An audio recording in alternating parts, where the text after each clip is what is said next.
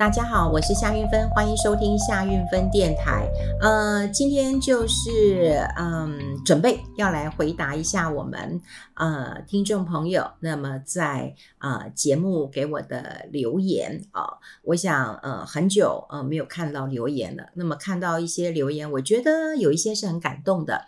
那也透过节目跟大家来做一个呃分享了哈。好，我有呃看到，那么很多人呃他有购买我的复活学，那么他说每一堂课都超棒的，获益良多，而且一边看一边记笔记，看一次记呃绝对不够啊、谢谢运芬姐。哦，我我我听了，呃，你这样，我看了你这样写，我其实超感动的。呃，当然，我们节目当中有跟大家讲过了，我在呃今年对我录制了，在跟金周刊合作，那么录制了复活学，哈，复活是富有的富，那么活就是生活的活，复活学。当时我们也花了呃很多的时间，那么除了我之外，有找了几个老师。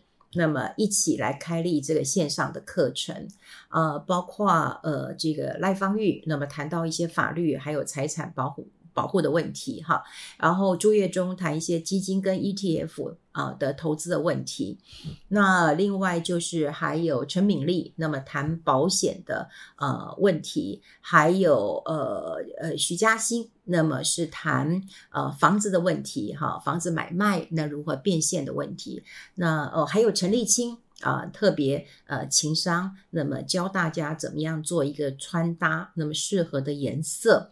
呃，总之这个组合我觉得是一个黄金呃阵容啦哈。那当然他们是我在呃中广节目的固定来宾。那有很多人也许会认为说啊，那我听中广的节目就可以听到来宾，反正他们大概一个月都会来一次啊。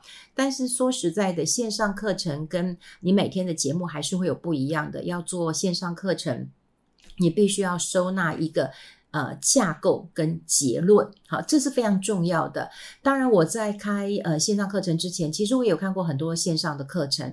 呃，我很不客气说，就是大家随便说说，然后好像也没有章法，没有什么架构，没有什么组织。呃，有一些结论甚至还是前后矛盾的。但好，录完就结束了，反正有人买单。那因为可能一堂课哦，可能呃一一千块钱，好，非常的呃便宜吧。那大家就买买了以后，你大概就会觉得啊。啊被骗就算了哈，那或者是有些人会觉得啊，反正呃看不懂，我再看。但要是我们看得懂的人，都会觉得你这讲法很奇怪，前后矛盾，这怎么一变成修炼一堂课哈？那主要原因是因为我自己常在演讲，我也常在授课，所以对于授课呃应该有的品质，我是很坚持的。那当然，我这些呃朋友们、老师们，我们在一起开会讨论，的确花了很长的一段时间了。那后来。呃，的确，哈，有有人也找我开线上课程，我就跟他说，我这辈子不会再开了，太累了，啊，太累。当然，呃呃，线上课程现在有很多，呃，当然分润的方式，赚钱的这个呃方式了，哈。那大部分有些人是说，如果这个呃，你要拿一笔讲师费啊，就是一笔拿走了。那之后呢，销售单位怎么销售，那都是他们的事情，不归不归你管了哈。那现在大部分的一个销售的呃方式啊，哈，那像之前我跟天下合作，大家都知道我在天下有开门说话课嘛，哈。那那一门课你知道吗？我们才拿呃十 percent 的这个费用。那因为什么？因为还有制作。啊，还有制作，所以天下是九十 percent，我们是十 percent 啊。对，这比比我出书的版税还少哈。那主要是我当时也觉得他们的确是要花的成本比较高，因为要录制嘛哈，所以成本其实是比较高的。那也有一些是合作呃的一个，比方说刚刚讲的分润啊，也许他会分呃，就是你的销售呃十趴二十趴，那不一定哈。那总之除了。啊，分润这个，嗯，每一家不一样之外，我觉得比较辛苦的，真的是课程的录制。那如果是你一个人录制，可能你就自己嗯可以排这个讲纲，然后排内容，然后录制，大概不会太大问题。但你六个人，你要怎么去做一个分工？但他们的专业很重要，还有就是时间的收纳，整个架构，整个的要很清楚。那当然课程就是要嗯给具体的东西啊，就是你自己要能够看得懂的，而且可以重复学习的，然后可以内化的。呃，我要说的就是，哎，很辛苦啦，哈，的确是很辛苦，呃，跟一般市面上的，嗯，这个线上课程真的很不一样。所以，因为我自己录过嘛，然后除了我自己的，呃，还有两位啊，赖芳玉跟呃这个呃我们的陈立青就说啊，你要陪我，所以我也陪着他们录哈。那其他呃老师的课当呃讲义我也都看过，所以我这个召集人其实呃做得蛮辛苦的。那因为太累了啊，那太辛苦了，我觉得以后我不会再录了哈。那所以我才跟大家讲说，大概嗯只会出这一个嗯这一套啊这一套这个呃复活学了哈。那我当然是集了好朋友的一个精华，所以我真的建议大家，虽然有很多人告诉我说我。这样子哦，六千块钱哈，那当然，如果呃这个从我的粉丝页购买，其实我还有这个赞助商哈，这个雅乌乐还有赞助我一些这个洗发精哈，还有一些优惠的。那你说六千块，很多人都跟我说，哎呀，没有钱。可是六千块六个老师，一个人也不过一千块钱。一千块钱，其实很多人吃一趟大餐就没了。其实我呃有一次坐高铁，那么碰到一个呃朋友，他就告诉我说他有买课程，哦，当时我听我都快哭出来。他就说我跟我女儿一起看。啊、我也觉得很棒啊，因为他买了以后，他怕他自己听不懂，所以他跟女儿一起看。那他说他女儿刚出社会，他就说呃受益良多，然后他就说妈妈。如果你早看了这个课程，我们家就不会这么惨。这是他的回馈。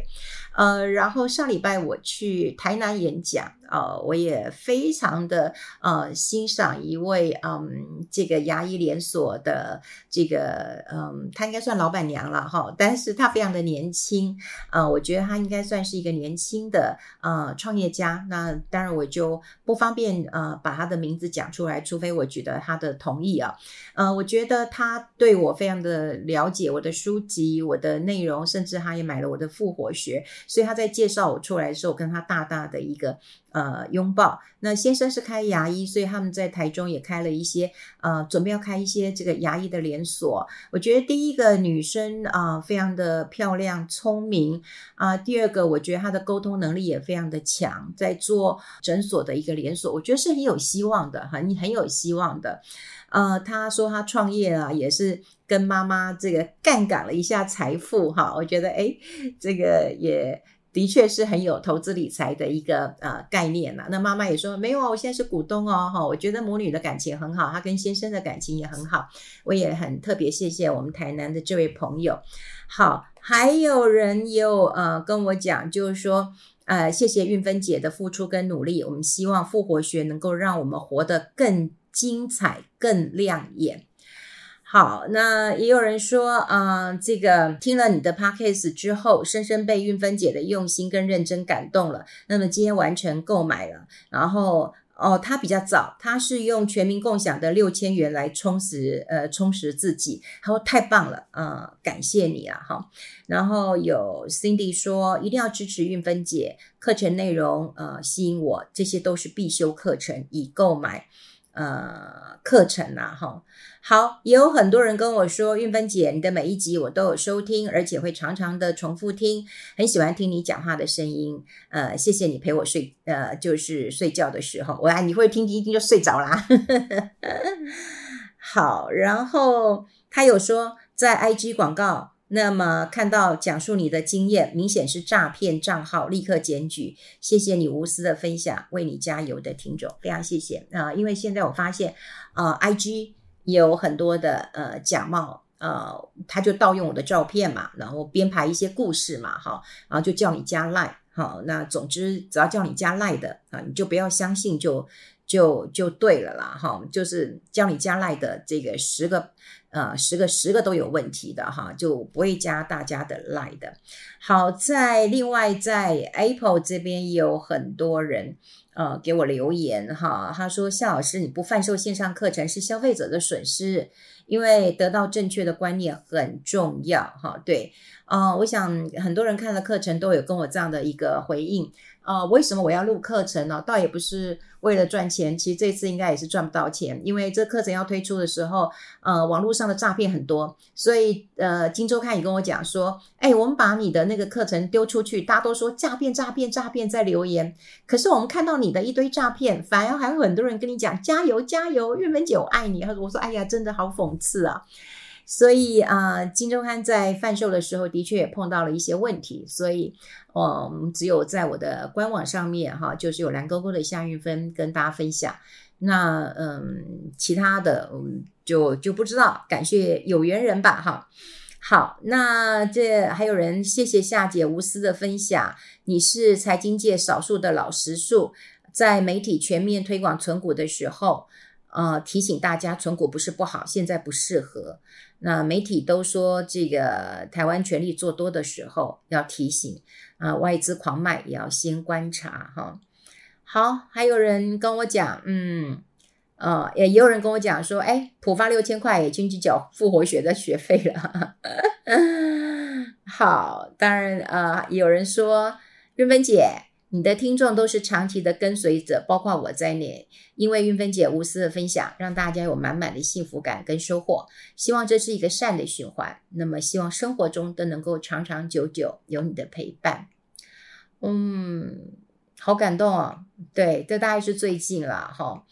那也有很多人谢谢我哈，就是说很喜欢你的频道。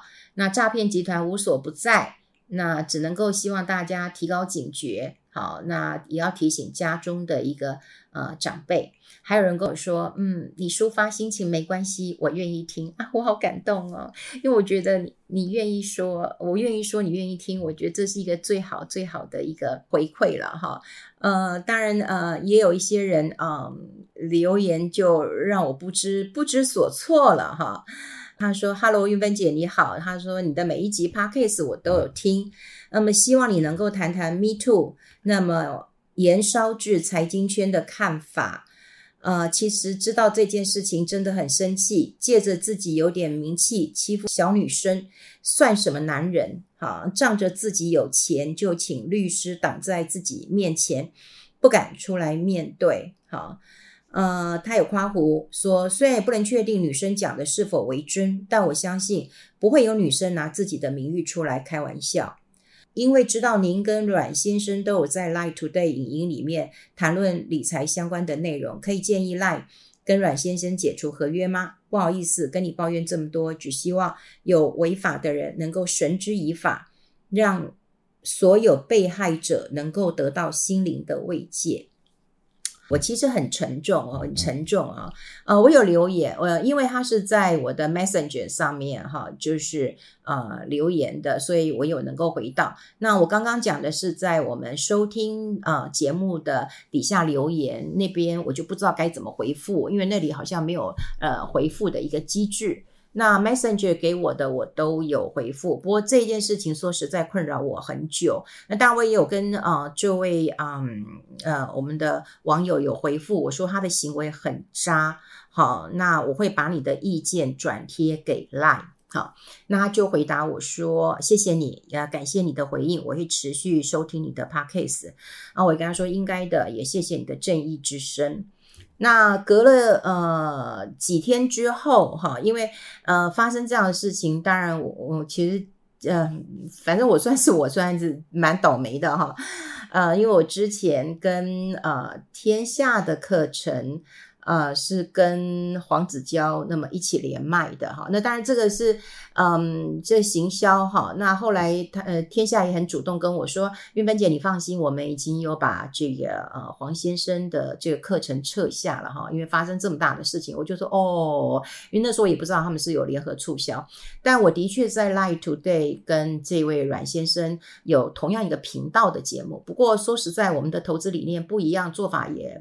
不一样，我们谈的内容当然是财经，啊、不过呃，嗯、团队不太一样了，名称是一样，团队是不太一样的。那呃，发生事情之后，当然呃，很多人也会问我说，那 News 酒吧那边有没有什么样的呃回应？那我我是不知道哈。呃，虽然我们呃就是广播圈嘛哈，那也我我在中广嘛，他在 News 酒吧嘛哈，那也不知道状况是是状况是如何啦哈。那赖那边给我的答案是说，呃，事情是发生在。嗯，这个呃，news 那边，所以 news 应该来解决了哈。然后就说，我看别人怎么做，我再来开枪。我们不是应该看这个人发生了什么样的一个呃事情吗？哈，那我有看到受害的女生啊这么的留言，其实我心里很难过。也就是说。呃，他应该是有留下证据的啊，因为他都有 LINE 的对话。那显然，当时这位小女生被骚扰之后，她有跟她的主管，哈，她的主管行销呃业务总管应该是叫 Lisa 之类的哈，我有稍微看了一下，但显然主管并没有让她呃往上通报或者是解决这件事情啦，哈。好，那呃，后来我我有看到，就是说，哎，节目嗯，好像有呃这个找人代班，但是节目是继续进行的，Live 这边也是持续的呃进场录录影的哈。那我就回复这位先生，我说，哎，很遗憾，那，News 酒吧跟 Live 并没有停止软的呃节目，我知道他有关闭留言的功能，真不知道他们的主管呃怎么看待这件事情。那这位网友又告诉我说，听到这个消息真是糟透了。这是助长有权力的人可以这样做，实在是失望透顶了。但是还是谢谢韵芬姐为我们听众反映啊，哈。那我我后来到昨天，呃，我其实有回他一句话，哈，我就跟他说，我真想考虑，我真想退出这个节目，要来支持，嗯，这个受害人。然后，但这位听众朋友说啊，啊劣劣币驱呃驱逐良币，好像不是我们所乐见的。但那两间公司的做法，真让我们觉得很失望。那更失望的是，身为听众，好像无法做些什么事情来声援呢。呃，的确，这件事情困扰我呃几天了。呃，我其实也在跟我的团队哈，我也呃在讨论。呃，因为我觉得世界上本来就是很不公平，也很不公正的哈。那过去呃，在 Me Too 事情发生之后，我跟赖芳玉有开过一个直播，我们就会谈到重点哦，就是说，呃，Me Too 被点名的人，大概其实他只需要就是道歉，他需要一些友善的回应。你知道吗？所以有人会公开的道歉，有人私下道歉。可是不管怎么样，你道歉的方式就是要选择被害者能够接受的方式。这也就是说，我们要接受跟尊重每一个不同的感受。那这个时候也是诚实面对自己的时候。好，对，我有看到这个呃，这个八十岁啊的这个嗯音乐辈的前辈，虽然有很多人声援他说真的他不是这样的人，但他也承认他做了这件事情，而且。他觉得他很愧对，哦，他很深刻的反省。我觉得一个有威望八十岁的人，他也承认他的错误，哈，嗯，我觉得是可以，就是站在我们的立场，我们也希望当事人能够过去。可是我觉得，就像之前我跟赖芳玉讲过的，只要有人搬出律师解决的话，通常都是逃避自己的良心的借口。因为说实在的，被害人他举证本来就很困难，对。第二个，你可能也。错过这种追诉期了，所以对于那种会找律师出面的人，其实我跟赖芳玉两个人都非常非常的一个不认同了哈。那当然，嗯嗯，这个在赖主持这位先生，对我们只同个频道，但他主持他的节目，我主持我的节目了哈。他不是演艺圈的咖，可是他一样，他大言不惭的，他也说我请律师，那一样啊，公司节目也没有人要，也没有要惩治他嘛。好，也没有，而粉丝还在底下留言说加油加油加油哦，我真的无法理解啊！我后来只是想到，就是说这两这两个小女生，其实底下还有留言，还有一个马来西亚的，算起来算起来应该有三个哈。他们鼓起勇气说他们的一个痛苦，然后也留下了一些证据了，可是却没有一个人给他们点回应。他们只是一个小小人物，你今天如果是演艺圈，你今天是一个大咖，可能大家会会觉得应该声援他们一下。好，那。